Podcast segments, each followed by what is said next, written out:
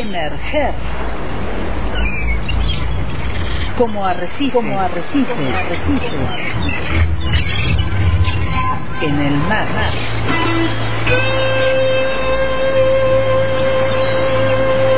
De Radio.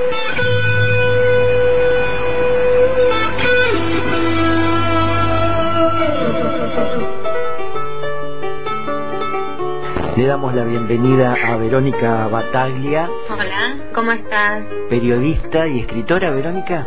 Sí, también. Y docente. Y docente. De San Carlos de Bariloche, participante también de la revista Al Margen. Sí, soy parte de la redacción del equipo de comunicación Al Margen y ahí adquirí mi experiencia en, periodismo. Yo vengo de las letras y la docencia y, y bueno, y para hacer este proyecto gané una beca al Fondo Nacional de las Artes eh, ahí, y ahí empezó todo este viaje.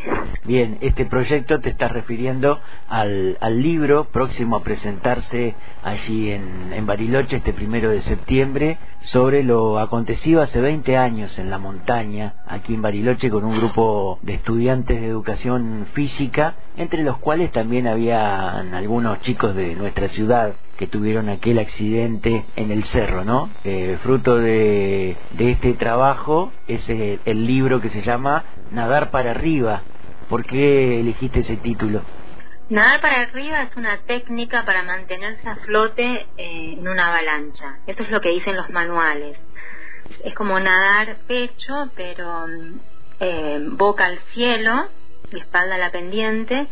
Y es una, eh, en, en este braceo la idea es no perder altura y no quedar atrapado. Pero bueno, unas cosas es lo que dicen los manuales y otras cosas es lo que me contaron los que estuvieron ahí. Eh, bueno, para los que no saben o no recuerdan, eh, la tragedia de la ventana fue es el accidente más grave del andinismo argentino. eh, era un grupo en que estaba haciendo su clase práctica para la carrera educación física en el Comahue. Estaba subiendo el, todo el filo de, del meta y cuando cortan por la ladera este del ventana una avalancha los arrastra al primer grupo que son 15 estudiantes y a su guía Andrés Lamuñé mm. y bueno por suerte yo pude entrevistar a casi todos los sobrevivientes. Son seis sobrevivientes y nueve víctimas y tres eran de roca. Exacto. Y, y, mm, y, a través de ellos, mi foco, los protagonistas de esta historia son ellos, esos 15 estudiantes. Claro, elegiste, elegiste el formato de la crónica periodística, ¿no? Para contar esto y bueno, se sabe que la crónica eh, se cuenta a través de, de, las personas que estuvieron presentes en el lugar cuando ocurrieron los hechos, ¿no? Esto es este, muy bueno porque no sé si se había hecho un trabajo así con esta temática. No, es la primer, es el primer libro que se escribe sobre este tema. Claro. Y, y si es así, la crónica tiene que ver con usar recursos literarios para hacer cuando el lector lo lee, siente que está ahí, que los está viendo atravesar ese filo de nieve, no puede sentir el vértigo de la pendiente y eh, como que lo acerca al lector. Es casi como ver una película, pero todo eso que se cuenta eh, son hechos reales. Exacto. No, no hay ficción. Y, y sí, cuando empecé a, a escribir eso, eh, me doy cuenta que no hay nada escrito, que es la, la primera crónica sobre el ventana, y me voy dando cuenta que es un tema que todavía sigue siendo explicado para la comunidad de Bariloche y mm, que muchos necesitan tiempo para hablar, como que bueno, pero llámame más adelante, como que se tienen que preparar. Los montañistas eh, me miraban con cierto recelo, como vos no sos de montaña, ¿cómo vas a escribir algo sobre, sobre el ventana? Mm. Eh, pero yo creo que estos 20 años eh, es una distancia que, que permitió que esta historia se ponga en papel. De todos, a, cuando me contacté con los estudiantes de la camada del 2002, muchos me decían que querían que se escriba la historia, que cuando ellos estaban algunos, unos dejaron la carrera y otros lograron terminar y que estaban en quinto año y por ahí veían que los que entraban recién, los ingresantes de primero, no sabían que había ocurrido una avalancha en la universidad. Ellos querían que, se cuente esta historia, que no se olvide a sus compañeros. Así que eso ¿Y pensás, como pensás que hubo algo de, olvido en esta historia, así en, a nivel social? No, yo siento que, que todavía hay mucho dolor, eh, muchas eh, cosas que por ahí se quieren tapar, como que no se quieren, eh, como que no estuvieron bien y, y que se puedan haber, hubieron ciertos eh, pistas de, ocurrieron otros accidentes antes en la universidad, otras avalanchas en Bariloche. Mm. Pero era, me un momento de transición del montañismo donde había ciertas cosas que había que cambiar, que estaban en un campo gris, ambiguo, y lo que hizo el Ventana fue precipitar este cambio que, estaba necesitando el montañismo como práctica, eh, la universidad como institución, sí, de la comunidad de Bariloche. Mm. Em, fue la, la justicia, la justicia en su momento actuó, incluso hubo alguien eh, que fue condenado por por este mm, eh, homicidio doloso, tengo entendido, ¿verdad? Sí, eh, es la primera vez también que se lleva al banquillo de los acusados a un guía de montaña. Hasta ahora la muerte era tomada como algo natural, ¿no? Como que el que estudia la concagua sabía los riesgos que corría. Mm. Pero en este caso fueron nueve muertes fatales en un contexto educativo y esto no podía pasar impune y mm, eran estudiantes no, no eran iban a la montaña porque eh, eh, eh, que, ah, querían correr ese riesgo sino que estaban era en un marco educativo claro. y, y bueno sí se lleva a juicio a De la Munier y, y se lo condena por tres años de prisión después apelan los abogados y son eh, prisión en suspenso Así que, pero sí, eh, es la primera vez que la muerte es pública, porque hubo un gran debate en toda la comunidad. Yo registrando los diarios de esa época, las cartas de lectores, las notas, había como realmente la, sociedad se sintió afectada, conmovida y necesitaba como decir algo al respecto. Así que se volvió pública y también punible por eh, la condena. Bueno, por ahí en, leí que, que en el libro vos este, decís que que a partir de este de este accidente que fue como decías el más importante del andinismo argentino se cambiaron algunas cosas en esta actividad no sí eh, en por lo menos eh, en, en el montañismo se profesionalizó el oficio como de ahora más tienen que tener certificados no que avalaran su conocimiento. Eh, después como que todo un campo del turismo de aventura que estaba ahí como en los límites de la prudencia eh, se regularizó. Como que eso fue el gran cambio. Mm. Eh, Estoy pensando, por ejemplo, en, en, los refugios de montaña, en las caminatas que se hacen actualmente, incluso con, con grupos de turistas que llegan hasta, hasta Bariloche, en este caso, eh, y, y, ahí, bueno, la gente que, que actuaba en, esa, en esos casos muchas veces eran vaquianos, pero no tenían un, un estudio, un título, un, una, algo que, que diera cuenta de su profesionalismo en el tema, ¿verdad? ¿Ahora eso cambió también? Sí, antes era como los usos y costumbres de los viejos montañistas como Otto Mail, como que se seguía esa práctica, pero bueno, esta práctica se masivizó. Entonces antes no se sabía tampoco mucho de que de las avalanchas, pero no se sabía porque no había tanta gente caminando en la montaña. Había como un mito de que en Bariloche no había montañas. Mm. bueno, lo que pasaba es que ahora mucha gente camina por la montaña, entonces hay otro impacto ambiental y otra necesidad de requisitos de estándares de profesionalización del guía. ¿no? y una responsabilidad, se, se deslindó la responsabilidad del guía que lleva a cabo las vidas y, se informa del riesgo eh, al, al, cliente. Así que como que digamos que se, se puso en orden, se regularizaron ciertas cosas que se hacían así más como por, por costumbre.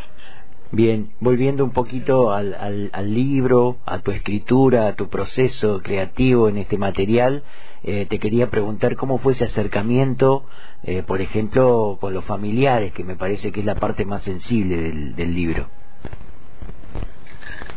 Bueno, yo no hablé tanto con los familiares, eh, porque también a mí me parecía como... Eh, em, intenté hablar con algunos, no pude, solo hablé con, con los de Antonio Díaz y mm, sí hablé con los compañeros, como que yo me centré en los los chicos y en ah, esa cama del 2002 que estaba que iba a cursar su carrera soñada, educación física en orientación en montaña, era como para muchos era la carrera ideal y, y bueno, y que de pronto se fue, se vio truncado su destino, eh, algunos nunca más volvieron a subir a la montaña, otros pudieron reconstruir ese vínculo y se estudiaron todo lo que sea sobre avalancha, se volvieron pisteros socorristas, como que yo me, me enfoqué ahí, en ellos. y esto no. ¿Y ese, ese trabajo te llevó cuánto tiempo más o menos? ¿Cuánto desde que empezaste a la primera idea de escribir este libro este, hasta ahora cuánto tiempo ha pasado?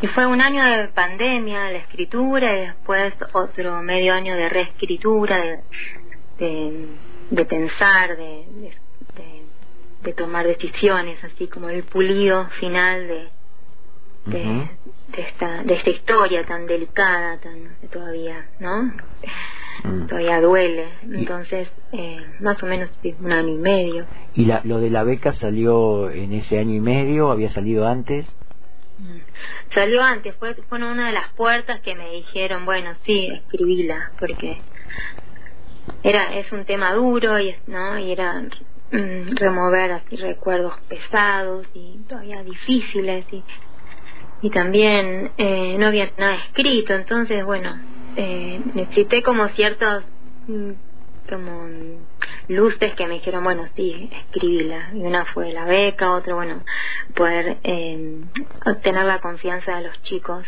mm, que, que sí, que querían que se escriba. Mm. Después, bueno, entrevistar a la abogada de Andy, al perito, a profesores del club, a muchísimos rescatistas que estuvieron esos días, esa primera semana en el ventana. ¿Y te parece que el hecho de que hayan pasado ya 20 años eh, te permitió cerrar de alguna manera esta historia que, estás contando? Porque por ahí en, en otro momento hubiera quedado este, abierto porque la misma historia todavía estaba abierta, ¿no?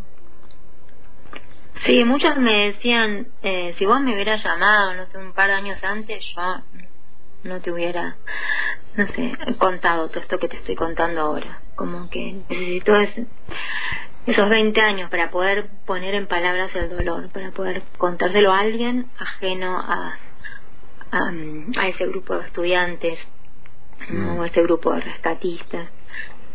Eh, yo creo que sí, que además esta distancia, yo como no estoy ni involucrada en el montañismo, ni, mm ni tampoco en el, en el Comahue, como que está también distancia del periodista que observa y reconstruye esos testimonios, también creo que eh, fue, fue algo valioso eh, para poder contar esta historia. Claro, reconstruiste, reconstruiste la historia a partir de los, de los testimonios de, de la gente que estuvo ahí y no te tentaste en algún momento de, de ir hacia la montaña, de ver cómo es ahí arriba?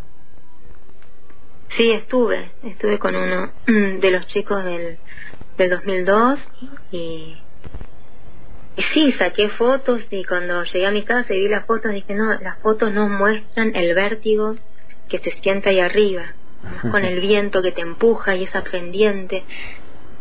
Sí, y eso me ayudó un montón a poder reconstruir el paisaje, el escenario donde ellos caminaron en ese fin de semana del primero de septiembre.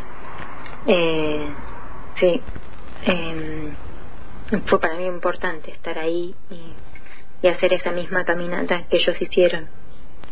Fue sin nieve esta vez. ¿Cómo? Lo hice sin nieve. No me animé a hacerlo con nieve. Claro, hubiera sido todavía más complicado. claro, hubiera sido más complicado todavía con, con nieve Y, en invierno. Eh, bien, y este libro se va a estar presentando justamente el primero de septiembre, allí en Bariloche por el momento. ¿Hay intención de, presentarlo en otros lugares también? Por ahora es el primero, que es el los 20 aniversario, la sala de prensa del centro cívico a las 19 horas. Están todos invitados, voy a estar yo contando un poco más sobre el libro y van a estar rescatistas y sobrevivientes y estudiantes eh, también conversando. Así que, porque es, yo siento que es su historia, solo yo solo la puse en papel, entonces también quiero que, que estén sus voces el día de la presentación. eh, así que, y bueno, quizás en algún momento vaya a Roca. Bueno, porque bueno, también tal vez alguna gente quiera acceder al libro que está editado por, por qué, ¿quién, quién lo edita? Griselda García y tiene una tienda virtual, así que una vez que salga, eh, a partir del 1 de septiembre se puede se va a poder, conseguir vía internet. Claro, sí. Así que van a poder tener acceso al libro desde ahí, Bien. desde el valle. Nadar para arriba. Estuvimos charlando con Verónica Bataglia, quien escribe esta crónica interesante sobre algo que pasó aquí en, en la región, aquí en la Patagonia. Muchas gracias por estos minutos de charla, Verónica. Muchas gracias a vos. Bueno, y saludos a la audiencia. Gracias.